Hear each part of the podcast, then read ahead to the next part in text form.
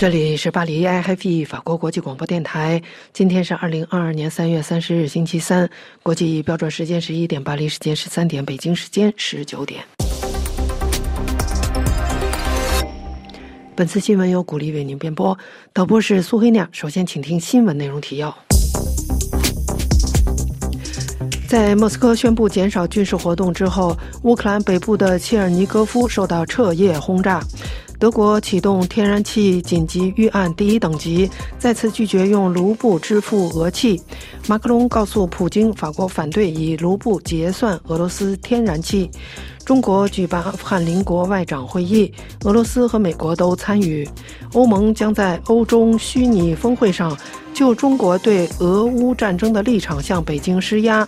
英国外长指北京国安法侵蚀香港自由，支持英国法官退出香港终审法院。上海西部多个区提前两天进入封锁。马斯克批评推特不遵守言论自由原则，要自己创建新社交媒体平台。香港国泰航空公司为避开俄罗斯，将运营世界上最长航线客运航班。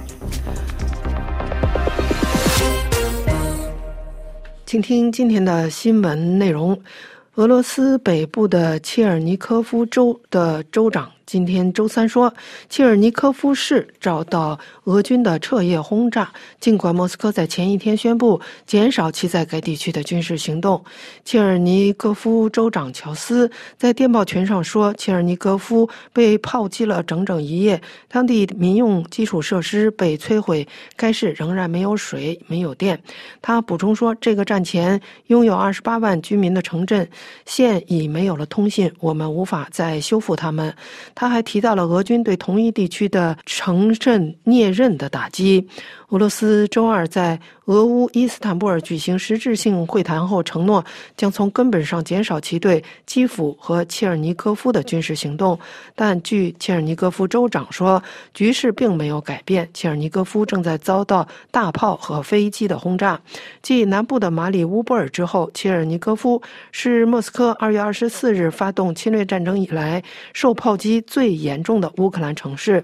该市的市长阿特罗琴科周二。说，一个多月以来，切尔尼戈夫已经有三百五十人被杀死，四百多人受伤，其中大多数是平民。乌克兰内政部长顾问杰尼先科今天周三证实说，不幸的是，目前我们看不到俄军降低对基辅和切尔尼戈夫敌对行动的强度。乌克兰国际文权文传电讯社援引他的话说，在首都基辅周二晚上有几枚导弹被乌克兰的空军拦截击落。这位官员还说，一些俄罗斯部队的设备正在向白俄罗斯领土方向移动，但这看起来像是轮换，而不是真正暂停敌对行动。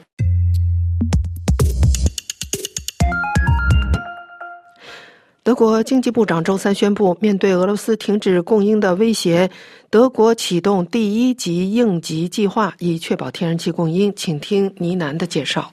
三月三十日，法新社消息，德国经济部长当天宣布说，由于七国集团拒绝用俄罗斯货币卢布来支付天然气，德国或将面临俄气供应中断的风险，因此当天启动了天然气第一级应急预案。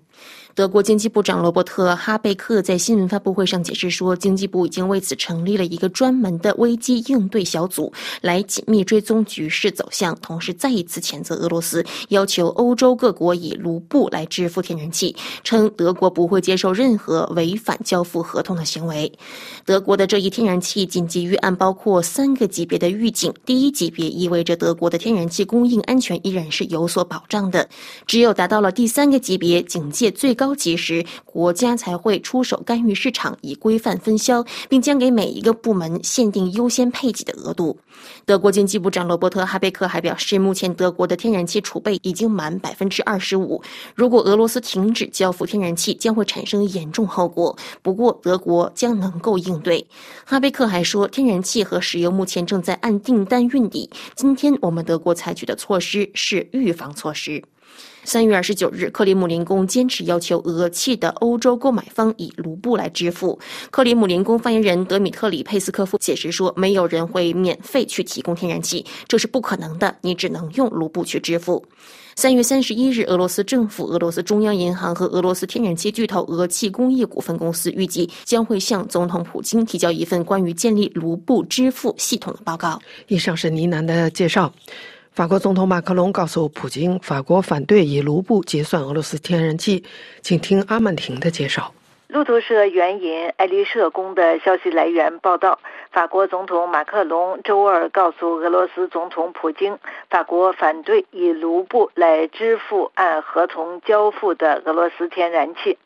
爱丽舍宫的一位代表告诉记者说。在周二的电话交谈中，普京重申了他的立场。普京说，用卢布付款是符合合同规定的。马克龙则回答说，不是这样。另外，法国打算和土耳其等国一起，在被俄罗斯轰炸严重的乌克兰城市马里波组织大规模的人道救援。但周二，在法国总统马克龙与俄罗斯总统普京通电话之后，爱丽舍宫表示，在乌克兰城市马里波执行人道主义任务的条件尚未满足。法国总统府的代表表示，关于向马里波提供人道主义援助，俄罗斯的立场仍然是困难的。乌克兰城市被俄罗斯军队围困，是莫斯科的战略重点。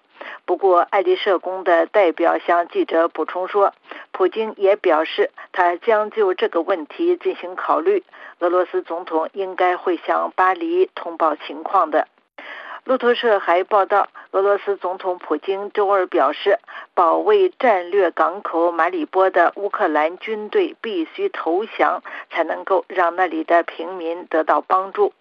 根据克里姆林宫对普京和马克龙周二电话交流的总结声明，普京说：“为解决这座城市艰难的人道主义局势，乌克兰民族主义战士必须停止抵抗并放下武器。”以上是阿门廷的介绍。中国今天三月三十日开始举行为期两天的阿富汗邻国外长会议。俄罗斯外长拉夫罗夫已经抵达，美国确认派代表参加。请听罗拉的介绍。中国今天开始在安徽屯溪举行为期两天的阿富汗邻国外长会议。中方表示，阿富汗临时政府代理外长穆塔基出席。美国确认阿富汗问题特别代表韦斯特与会。俄罗斯外长拉夫罗夫今天已经抵达安徽屯溪。法新社消息指出，这是自二月二十四日俄罗斯入侵乌克兰以来，俄罗斯外长首次访华。此前，北京拒绝谴责莫斯科入侵乌克兰，还反对西方对俄罗斯的经济制裁。阿富汗邻国外长出席本次中国举办的阿富汗会议，包括俄罗斯、巴基斯坦、伊朗、塔吉克斯坦、土库曼斯坦、乌兹别克斯坦。在塔利班控制阿富汗政权后，受国外数十亿资产被冻结以及国际援助暂停的影响，阿富汗正面临着严重的金融和人道危机。路透社消息，中国外交部发言人汪文斌说，经与各方协商，在阿富汗邻国外长会议期间，将召开阿富汗问题中美俄磋商机制会议。中国外交部阿富汗事务特使邱肖勇主持会议，美国、俄罗斯、巴基斯坦三国阿富汗问题代表出席。中国与阿富汗有七十六公里长的边界接壤，长期以来，北京始终担心阿富汗成为中国维吾尔分裂以及极端伊斯兰教组织的后备基地。以上是罗拉的介绍。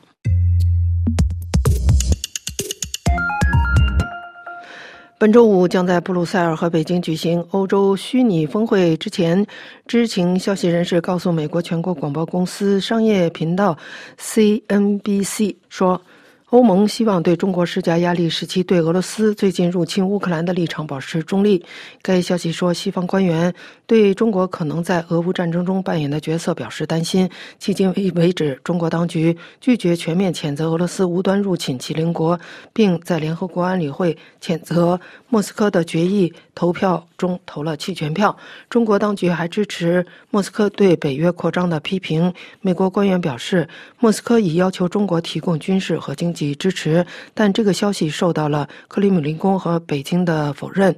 欧洲理事会主席米歇尔和欧盟委员会主席冯德莱恩定于周五四月一日在布鲁塞尔时间上午十点与中国总理李克强举行会谈，并在当天下午两点与中国国家主席习近平对话。一位不愿透露姓名的欧盟官员周二说：“这次欧洲峰会的目标是在某种程度上确保中国的中立，以便他们不帮助俄罗斯。”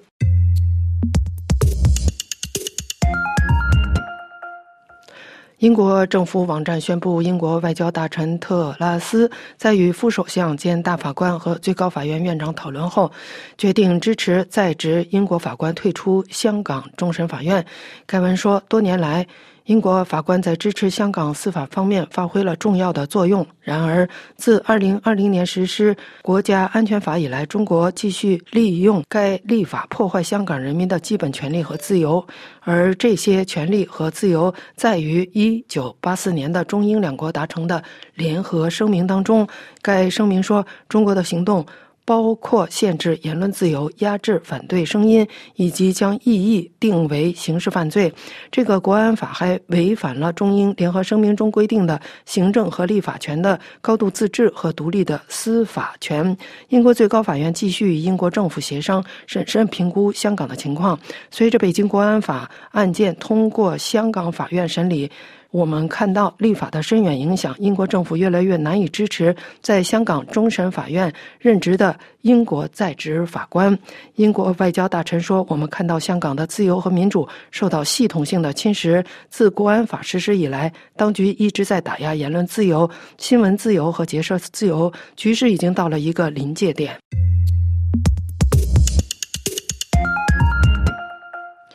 上海正在加快封城速度。上海西部多个区提前两天被封。据路透社今天介绍，上海当局提前两天开始封锁该市西部的多个区，意图遏制奥密克戎变体的传染。上海东部居民从本周一至本周四被禁闭，西部居民原定从周五开始被禁闭四天，但上海市西部地区一些居民从邻居那里得知，他们的居委会通知他们在接接下来的七天里不能离开社。区。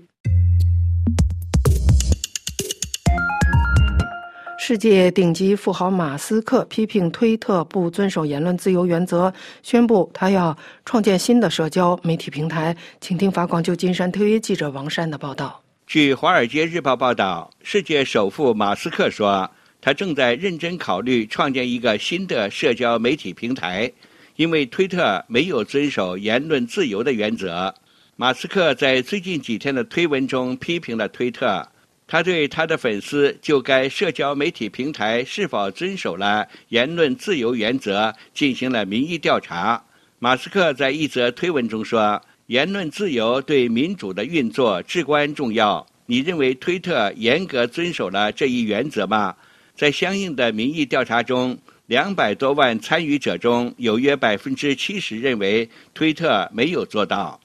彭博社则报道说，马斯克在他的推文中指出，鉴于推特实际上具有公共空间的特性，不遵守言论自由原则根本是破坏民主。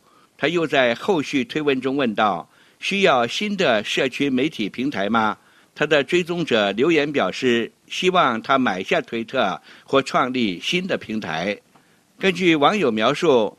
新社交媒体平台应该优先考虑言论自由和宣传最小化。经常用推特发表看法的马斯克一直对该平台及其最近的政策持批评态度。马斯克先前在推文中曾表示，言论自由对民主的运作至关重要。他质疑推特是否能严格遵守这个原则。以上是王山的介绍。香港国泰航空公司为了避开俄罗斯，计划将其纽约香港航道航线改到大西洋，将运营一条世界上最长的客运航班。国泰周二在给法新社的声明中说，这条新航线的长度为一万六千六百六十八公里，航程需要大约十七小时。这里是巴黎 IIP 法国国际广播电台新闻节目，播送完了。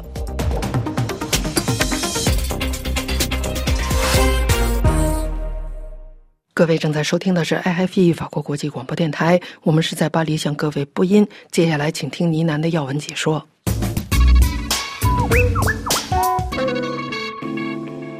各位好，俄罗斯与乌克兰的伊斯坦布尔会谈成果扑朔迷离。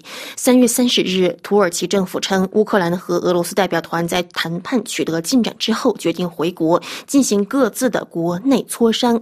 前一天，由土耳其主持的会谈勾勒出了结束战争的可能性框架。在正在讨论中的停战框架下，乌克兰将会宣布中立及安全将得到一系列其他国家的保障，俄方也将会相应减少针对基辅和乌克兰北部。部的军事行动为谈判的继续创造条件。俄罗斯代表团团长梅丁斯基表示说，将把乌克兰的提议交给总统普京，之后莫斯科将会做出回应。星期三，克里姆林宫表示，伊斯坦布尔会谈没有产生任何突破性成果，这削弱了谈判取得决定性进展的希望。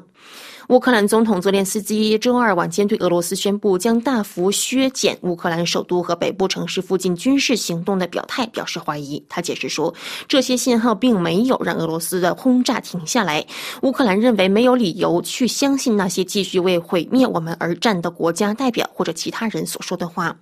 泽连斯基说：“乌克兰人没有那么天真。乌克兰已经在本次三十四天的入侵和过去八年的顿巴斯战争当中明白，只有确切的结果才是真的。”乌克兰总统顾问阿列克谢·阿列斯托维奇周三通过电视台表示，俄罗斯军方已经从基辅调拨了一部分军队转向乌克兰东部地区支援，尝试把乌东的乌克兰军队围起来。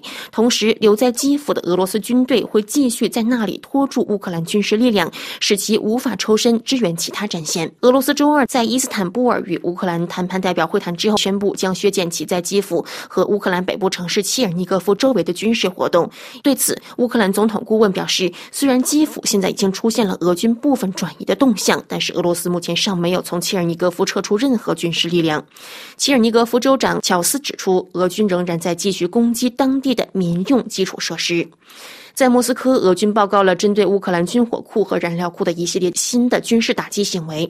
俄罗斯国防部发言人伊戈尔·科纳申科夫周三表示，俄军在袭击乌克兰中部斯塔罗科斯、电蒂尼夫和赫梅利尼茨基的燃料库的时候，使用了空射远程巡航导弹。俄罗斯军队还袭击了位于尼古拉耶夫南部的一处乌克兰特种部队总部。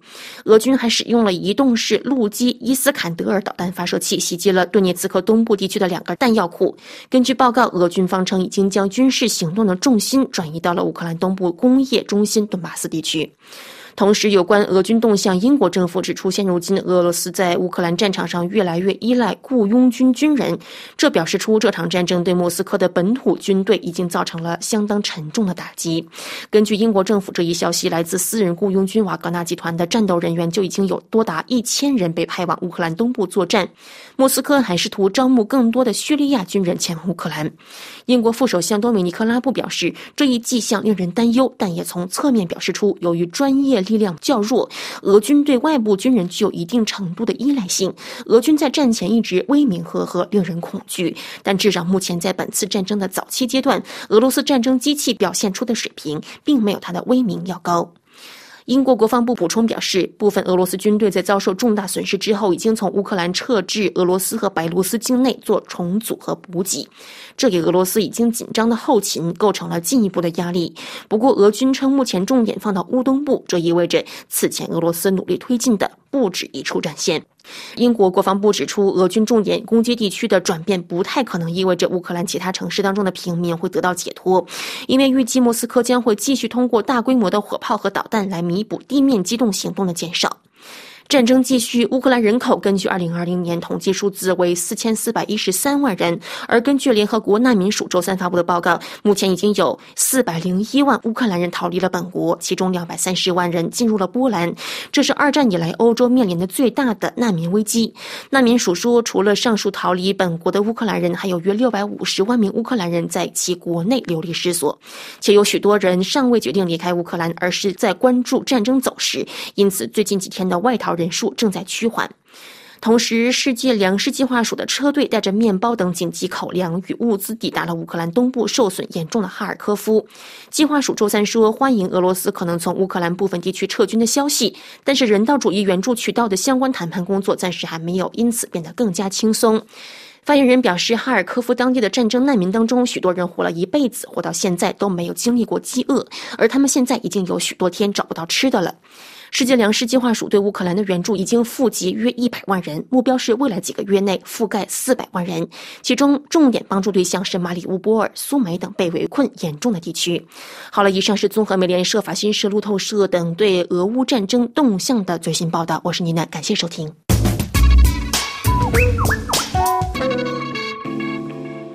这里是法国国际广播电台，听众朋友，接下来是由刘芳转播的法国报纸摘要。各位听众，三月三十日出版的绝大多数法国大报头版关注的焦点继续围绕乌克兰危机的话题展开。在土耳其举行的俄乌谈判为和平带来一丝微弱希望，俄罗斯认为取得进展，西方却等待当地的军事行动有所减缓，并继续维持对莫斯科施压。法国国内新闻重点则围绕总统大选的议题展开。关于中国，《费加罗报》分析了习近平与普京的关系。该报还在另外一篇报道中披露了上海疫情蔓延、被迫封城的消息。回声报则在报道香港疫情的消息时注意到，严格的管控措施导致大批外国员工选择离港的现象。费加罗报发表长篇报道，回顾并分析了习近平与普京之间近年来缔结的密切关系，以及习近平在乌克兰战争中的立场。报道首先回顾了中国国家主席习近平与普京如何建立私人关系的情况。从掌权之初的二零一三年，在巴厘岛举行的亚太经合组织领导人峰会上，习近平与普京单独会面为其庆生；到二零一九年，普京在杜尚别以同样的礼数回礼，亲自前往习近平下榻的酒店为其祝贺六十六岁生日；以及今年二月四日，普京前往北京出席受到拜登和大多数欧洲领导人冷落的冬奥会开幕式。而就在这一天，习普这两位强人签署了一份反对西方国际秩序的宣言，并结下深深的友谊。随后不到三周，俄罗斯的导弹便飞进乌克兰。乌克兰危机爆发以来，习近平站在其盟友一边，拒绝谴责俄罗斯的入侵行动，却为自己披上中立的外衣，实际上却在支持莫斯科。北京在观望的同时，指责北约和美国。《费加罗报》指出，自毛泽东以来，中国最专制的领导人多年来与克里姆林宫的主人结下了钢铁般牢固的友谊。中国的影子笼罩在受到轰炸的基辅的上空。该报提出以下疑问：在没有得到中国默许支持的情况下，普京是否敢于发起进攻？普京是否与习近平分享了秘密？此一问题在北京是禁忌话题，却困扰着其他国家政府。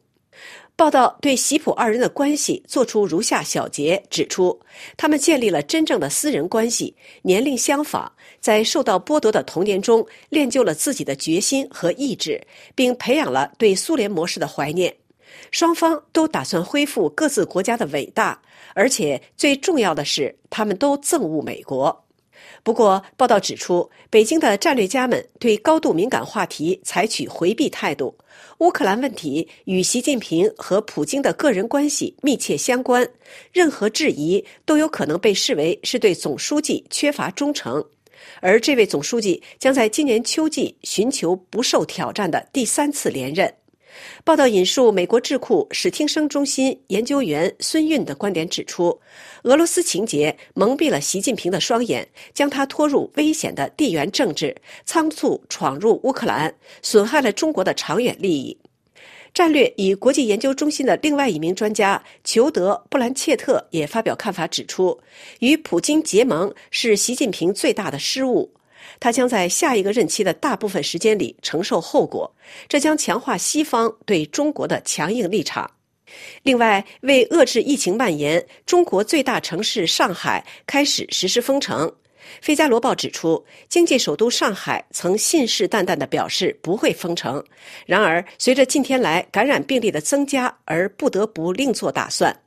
习近平在三月十七日重申了病毒清零政策后，地方政府倍感压力。面对严格的限制措施，许多外籍工作人员打算离开当地。习近平强调，有必要限制相关措施对日常生活的影响。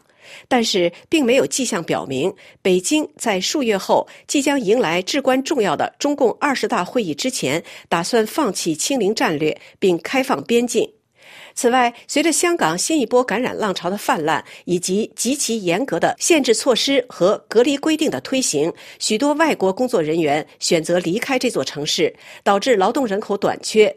回声报刊出报道指出，今年离港人数与入境人数相比高出十四万人，这是香港经历过的最大的移民潮之一。在政府公布的数据基础上进行的计算显示，去年发放给外国金融服务工作者的新签证数量与2018年相比减少了近百分之五十。目前，猎头公司正在四处搜寻工业部门、金融和数字领域的高管和员工。各位听众，以上是本台今天的法国报纸摘要节目，由刘芳选播，感谢收听。这里是法国国际广播电台，听众朋友，接下来是由楚良一转播的东京专栏。日本首相岸田文雄三月二十七日在防卫大学毕业典礼上训示，表达了对俄罗斯进攻乌克兰及与此关联的一系列事态的强烈危机感。他说。根据事态发展，世界和日本将面临着第二次世界大战以后最大的危机。为什么岸田说世界和日本将面临着第二次世界大战以后最大的危机呢？其实，他最深切感到的是，日本将面临着战后最大的危机。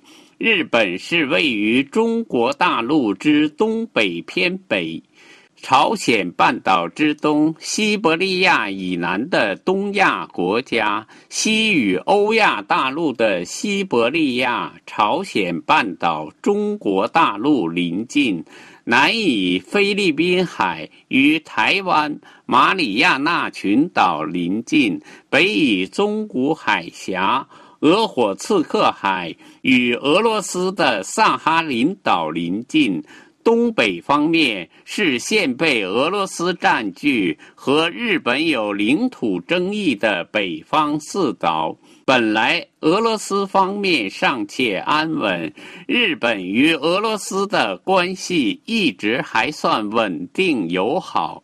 而因为日本积极参与对俄罗斯侵略乌克兰的制裁，俄罗斯外交部于日本时间三月二十二日凌晨宣布。不再继续与日本进行缔结和平条约的谈判，并表示将终止日本方面与北方四岛的免签证交流。三月二十五日，俄罗斯国防部宣布，在千岛群岛。开始了三千多人参加的军事演习。向西看，朝鲜乘着俄乌大战之际，从二月二十七号到三月二十四号，共发射了四枚洲际导弹。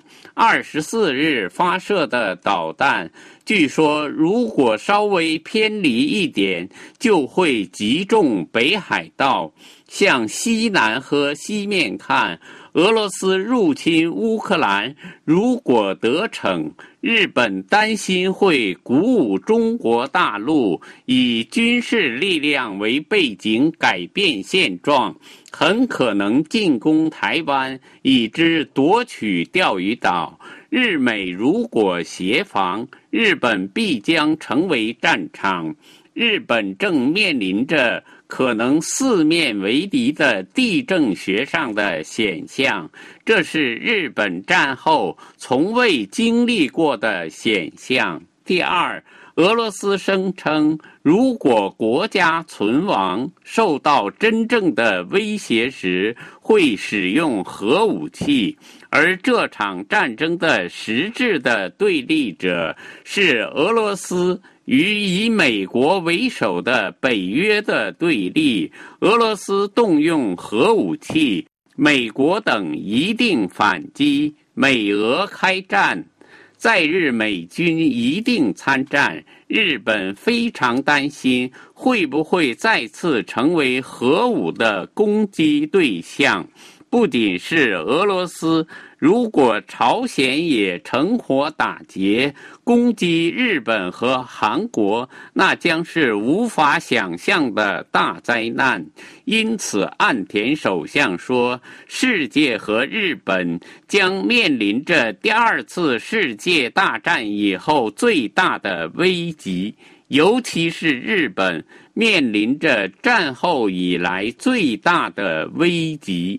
以上东京专栏由法广特约记者楚良一转播。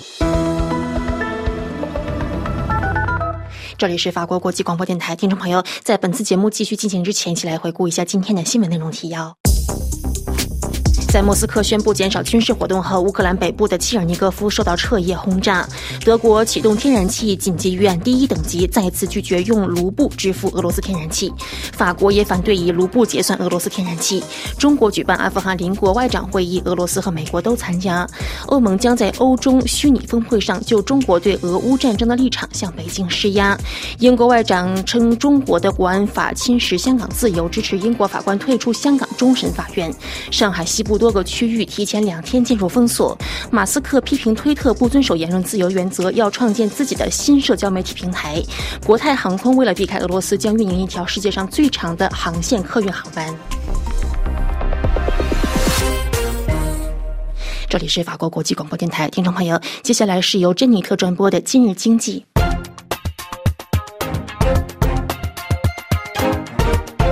各位听众。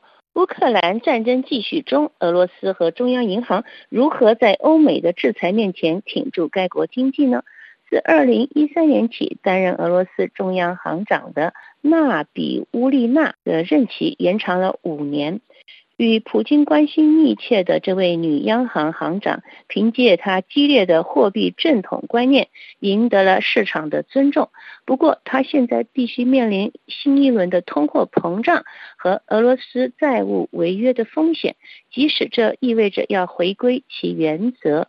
俄罗斯再次避免违约，莫斯科支付了其一笔于上周一到期的国际债券的六千六百万美元利息。上周已经支付了国债一点一七亿美元。对于纳比乌利来说，他松了口气。自二零一三年起担任俄罗斯央行行长，并于上周一继续任五年。俄罗斯总统普京的这位密友是加强央行外汇储蓄经济策略的鼓动者。他从二零一四年普京并吞克里米亚后实施的第一波制裁中吸取了教训。这一策略使莫斯科能够履行其承诺，而不会进一步远离世界金融市场。这也证明了这个问题最重要的：俄罗斯似乎毫不犹豫地投入了美元库存，而俄罗斯中央银行的六千三百亿美元的外汇中有一半被西方冻结了。一时之间获得平静，但这可能只是短暂的。莫斯科的债权人受益于美国政府的宽容态度，该政策应于五月三十一日就结束了。欧洲结算和交割的两大主要参与者是 Oho Clear 和 Clearstream，它不再接受卢布作为支付货币。这将使未来向俄罗斯债务的外国持有人付款变得更加困难。尽管俄罗斯在美元债券上挽回了面子，但以卢布计价的债券（简称 OFZ） 的命运仍然更加不确定。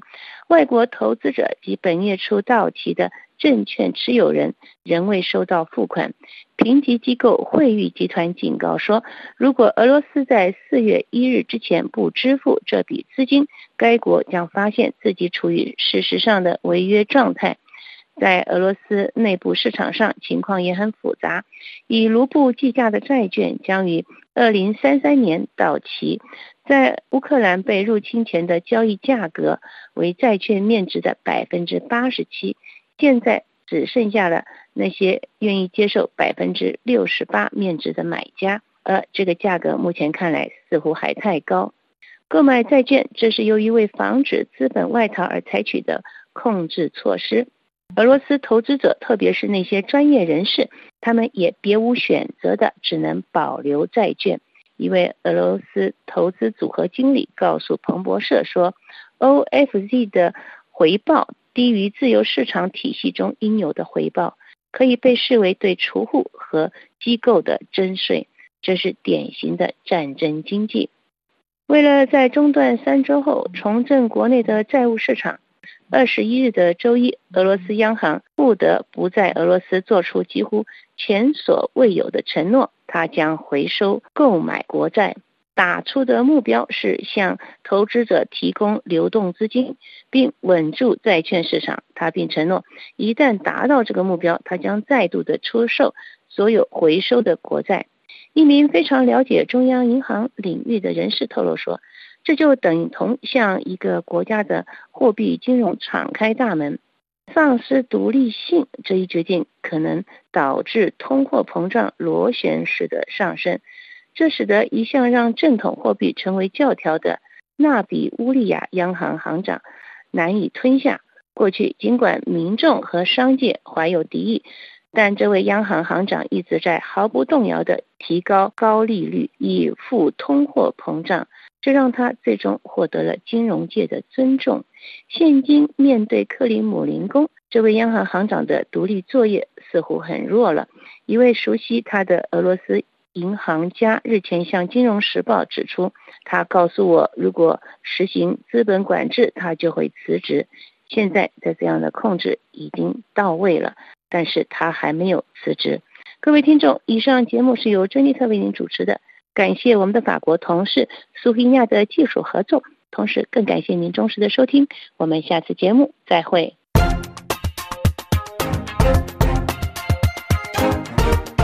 这里是法国国际广播电台，听众朋友，接下来是由安东尼转播的文化艺术。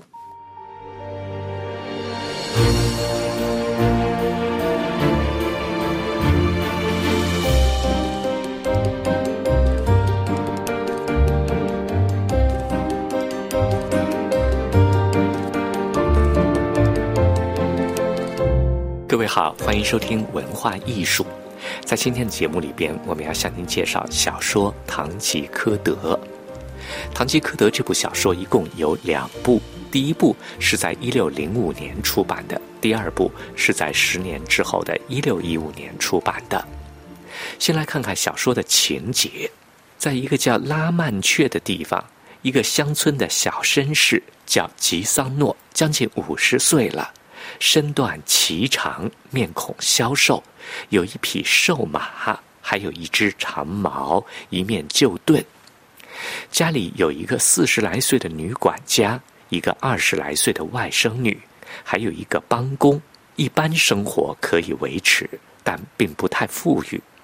他有一个嗜好，是喜欢读骑士小说，读得入迷了，不打猎，不管家事。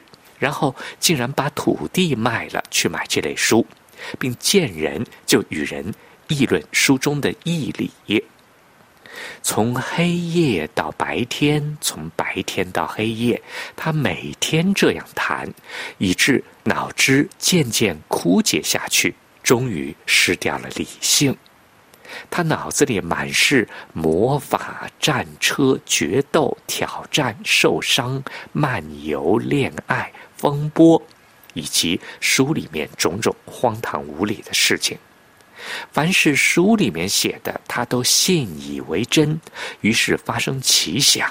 为了增进自己的声名，以利谋求公众的福利，他要去做游侠骑士，把书中见到的都实行起来，去解救苦难，去亲历危险，去建功立业。于是他给马起了名字，叫罗奇南托，意思是从前劳役的马。找出矛和盾，把一个乡间女子臆想为身为骑士的自己的夫人，便出了村子去行侠仗义，游走天下。在客店里，他把店主认作堡主，硬叫他封了自己。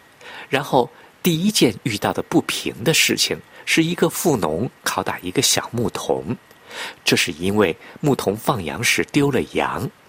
堂吉诃德见状不平，他不仅叫富农放了牧童，还叫富农把欠下的九个月的工资照发给放羊的孩子。富农叫好图多，当时虽然答应下来，可是唐吉诃德一走，又把小牧童安德烈斯绑起来打了一顿。他的仗义毫无结果。后来他回家来了，约见了他的邻居。一个老实的农民桑丘波萨约请他作为侍从，答应他将来叫他做海岛总督。于是怀着梦想的桑丘骑着小毛驴作为侍从，与他一起建功立业去了。在两次外出游侠冒险中，闹出了无数的笑话。傻傻的把风车当巨人，把旅店当城堡，把苦役犯当作被迫害的骑士，把皮囊当作巨人的头颅等等。最后由桑丘把他锁在笼子里，用牛车拉回来。但他仍然执迷不悟。养好伤以后，又开始了第三次游侠。这次桑丘真的当上了总督。堂吉诃德迫不及待的要桑丘实施改革社会的方案，却受尽了公爵夫妇的戏弄，险些丧命。最后被同村的加尔拉斯果学士假扮的白月骑士打败以后，才被迫返回乡，从此卧床不起。最后在垂危中理智醒来，发现自己过去的荒唐，死前立下三条遗嘱。一是过去付给桑丘的一笔钱都不用算了，花剩下的都给他用，因为这个人心地纯良，做事忠实。二是遗产全部归外甥女，如果嫁人的时候那个人要读过骑士文学，就不要嫁给这样的人，遗产全部收回，拨给宗教充作宣传费用。三是向以他为题材的作者致歉。因为让他写出了这部荒唐的书，自己为此有良心负担。最后，这位骑士便安心的死去了。好，听完故事，我们再来看看小说的艺术性。读者都知道自己正在阅读的是一部小说，作者塞万提斯当然也意识到他在写作的正是堂吉诃德的故事。但是他假装说，堂吉诃德在期待着一部关于他经历的书。更耐人寻味的场景，在小说第二部中出现的对小说第一部的批评与讨论。第二部第三章中，堂吉诃德、桑丘与朗卡拉斯科三人的对话非同寻常。人物在谈论创造出他们来的作品，现在正在他们生活的世界中十分畅销。唐吉诃德设想的美好未来，现在已经成为现实。他是白纸黑字书中的英雄，参与讲述读者们的不同反应。有人喜欢唐吉诃德大战巨人，有人说最伟大的是唐吉诃德放走了苦役犯。但是很多人不喜欢唐吉诃德总是挨打，大家都喜欢桑丘的语言幽默风趣，但是觉得他总想当总督的理想不太切实际。人物甚至还继续讨论了作者是否会写《堂吉诃德》第二部的问题。但是，我们其实正在阅读的就是《堂吉诃德》的第二部。在小说第二部中，堂吉诃德与桑丘似乎没有意识到，他们只是存在于一本小说之中，而要作为真实的人与书本中的堂吉诃德和桑丘展开比较。但结果同样是两难的。如果伪书中的堂吉诃德与桑丘被证实为虚构的，那塞万提斯的《堂吉诃德》第一部也不过如此，何谈真实？塞万提斯的解除这种尴尬的方法是，全且把《堂吉诃德》第一部中出现的堂吉诃德与桑丘的经历，当作是与真实的堂吉诃德与桑丘的经历的。一种偶然的一致来加以处理，这样既维护了堂吉诃德与桑丘的存在真实性，也指明了伪书的虚假。在堂吉诃德中，可以明显的发现新旧文本间重构和被解构的过程，并形成相互参照、相互解释和显意的表现效果。真正实现了它因细腻而产生的文本性目的。在《堂吉诃德》小说的叙述中，采用了多种声音表述，在文本的语言风格上具有复杂而且奇异的特征。主要表现在：一，因为个人的经历复杂多变，感情丰富多彩，会使语言、声音、语调和语气的表达多种多样。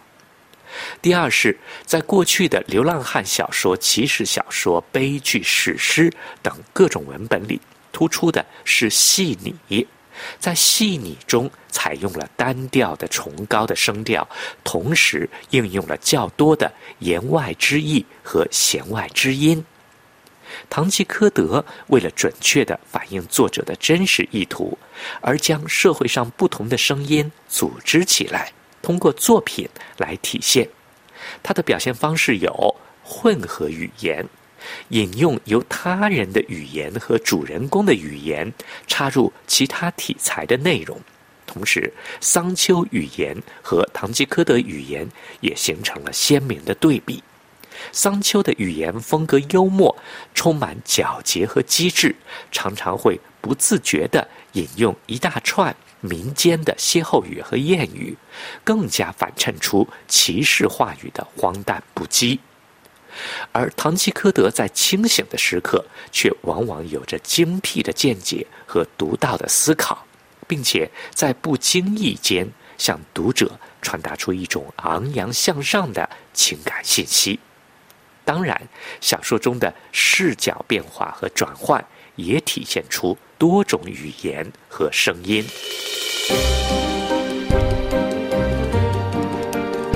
好了，各位，以上听到的是文化艺术。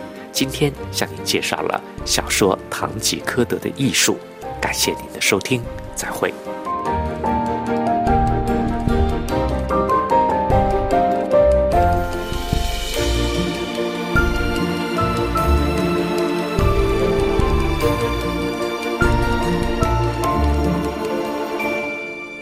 这里是法国国际广播电台，听众朋友，接下来是由罗拉转播的文化遗产。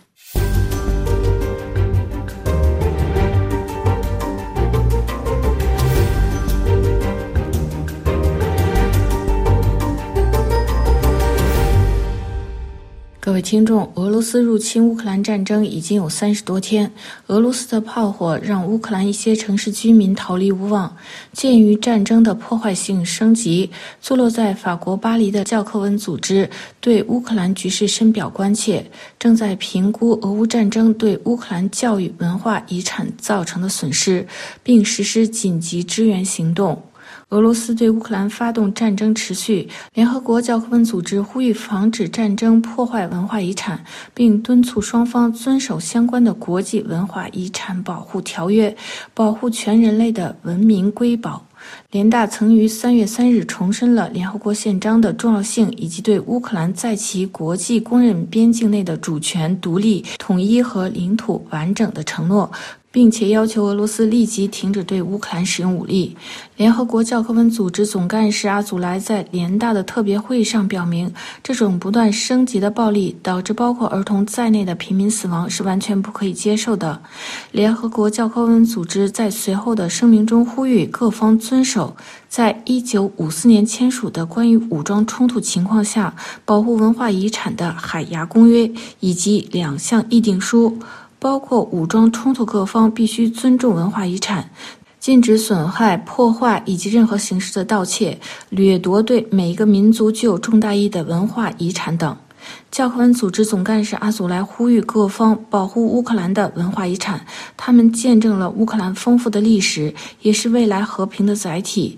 国际社会有责任为子孙后代保护乌克兰的文化遗产。联合国教科文组织在乌克兰境内总共有七处世界遗产，其中六处是各个时期的建筑或者建筑群，如坐落在乌克兰首都基辅的圣索菲亚主教堂和佩乔尔斯克修道院，建于十一世纪。这个古建筑群于一九九零年被列入世界遗产名录。这些文化遗产记载了早在公元九世纪基辅在政治、经济和社会生活的繁荣，也奠定了今天俄罗斯和乌克兰的共同文化基础。该建筑群在俄乌人精神和文化上有巨大的影响，对东正教思想从十七世纪到十九世纪在俄罗斯的传播做出了贡献。在公元988年，基辅的弗拉基米尔大公迎娶了拜占庭的安娜公主为妻，随后宣布基督教为国教。历代的俄罗斯沙皇都以拜占庭文化的继承人自居。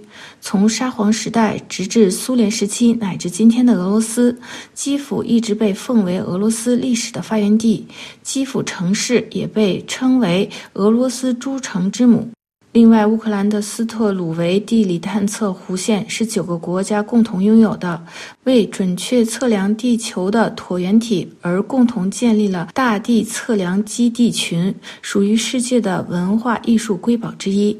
另外，联合国教科文组织对创意城市网络、音乐之都哈尔科夫市以及已经列入世界遗产预备清单的切尔尼夫市的历史中心遭受损失表示严重关切。教科文组织呼吁交战双方尊重历史遗迹，它们有着不可替代的教育和纪念价值。而且，为了预防战争的破坏性，教科文组织正在与乌克兰政府合作，尽快用海牙公约指定的独特标志标出乌克兰各地重要历史遗迹和遗址。该标志是国际公认的在武装冲突中保护文化遗产的符号。各位听众，今天的专题节目由罗拉编辑播报，跟大家介绍。教科文组织呼吁保护乌克兰文化遗产。感谢各位的收听，也感谢本台技术员苏黑亚的技术合作。我们在下次节目中再会。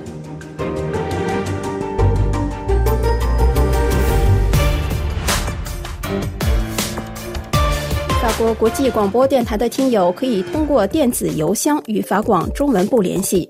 您可以点击法广中文网页右侧的“联系我们”栏目，给法广留言。法广简体中文网页的网址是 h t t p: 冒号双斜线 c n 点 r f i 点 f r。法广繁体中文网址是 h t t p: 冒号双斜线 t r a d 点 c n 点 r f i 点 f r。您也可以直接将邮件发到法广电子邮箱，地址是 s e r v i c e 点 c h i n e。At rfi 点 fr。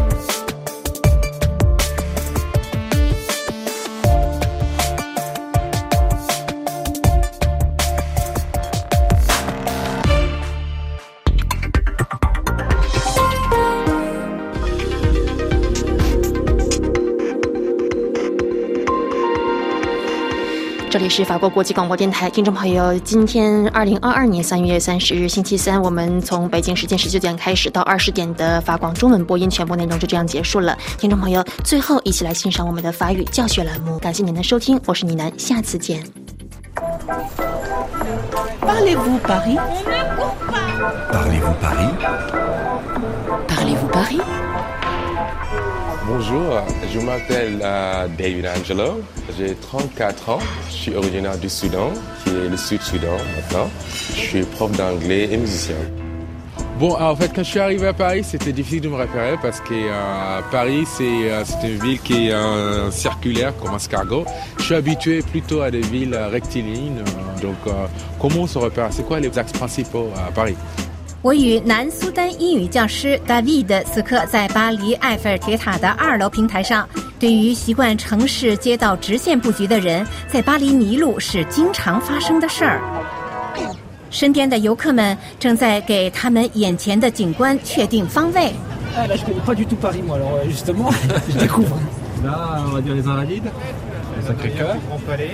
站在这里，整个巴黎尽收眼底。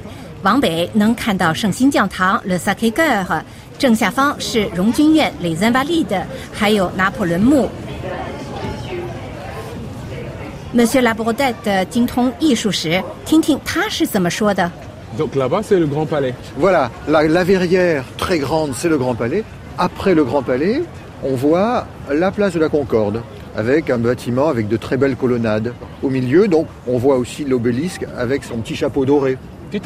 如果我们往东看，塞纳河就在左侧阿，gauche。沿塞纳河，我们能看到大皇宫 Le Grand Palais 和它壮观的玻璃穹顶。在远处能看到协和广场中央的方尖碑。Et juste après, sur la gauche, on va voir une série d'immeubles qui sont très uniformes. C'est la rue de Rivoli. 继续往东，我们看到一排排整齐划一的楼房，那就是里沃利大街 Rue de Rivoli。Et alors, après la rue de Rivoli, on arrive au bâtiment plus important du Louvre.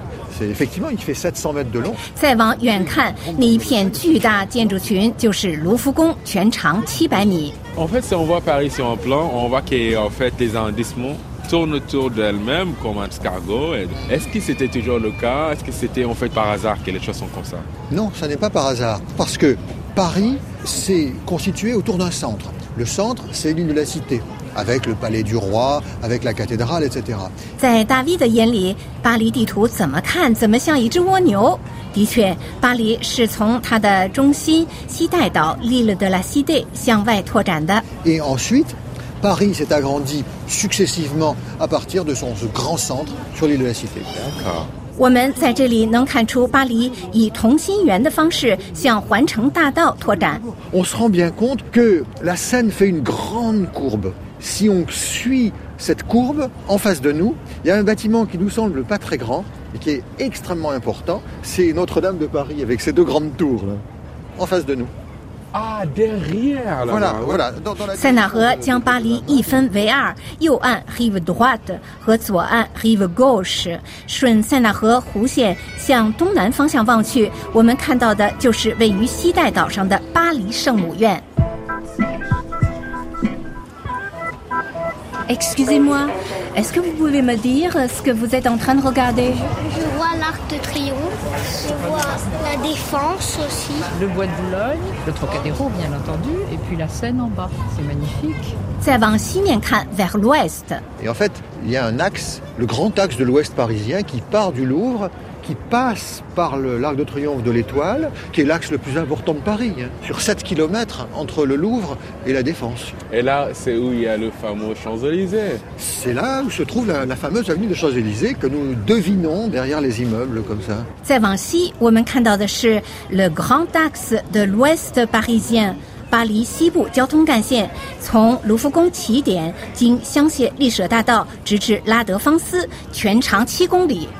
C'est vrai que d'ici, c'est facile à voir, mais quand on est dans la rue, quand on se promène, c'est pas évident. Est-ce qu'il y a des astuces pour se repérer dans Paris? Les astuces, euh, c'est de faire attention à l'endroit où on est. Après, les grands monuments, bien sûr. Si on est devant Notre-Dame de Paris, on sait que c'est le cœur de Paris. 巴黎的交通干线、大道和名胜古迹都可以作为在巴黎确定方位的参照物。 Mais de temps en temps, il faut utiliser la flânerie, d'une part pour le plaisir de regarder tout ce qu'on a autour, mais aussi pour comprendre l'endroit où on est. 当然，给自己时间慢慢逛，让自己迷失在巴黎的大街小巷，更别有一番情趣。 Euh, Je pense que c'est ce qu'il me faut pour euh, recommencer à faire le tourisme dans Paris. Merci beaucoup, Monsieur Labrodette. Merci beaucoup et bonne promenade à Paris. Merci beaucoup. 好吧，但愿这些信息对您能有帮助。不过，正如向导所说，了解巴黎的最佳方案就是让自己迷失在巴黎的大街小巷。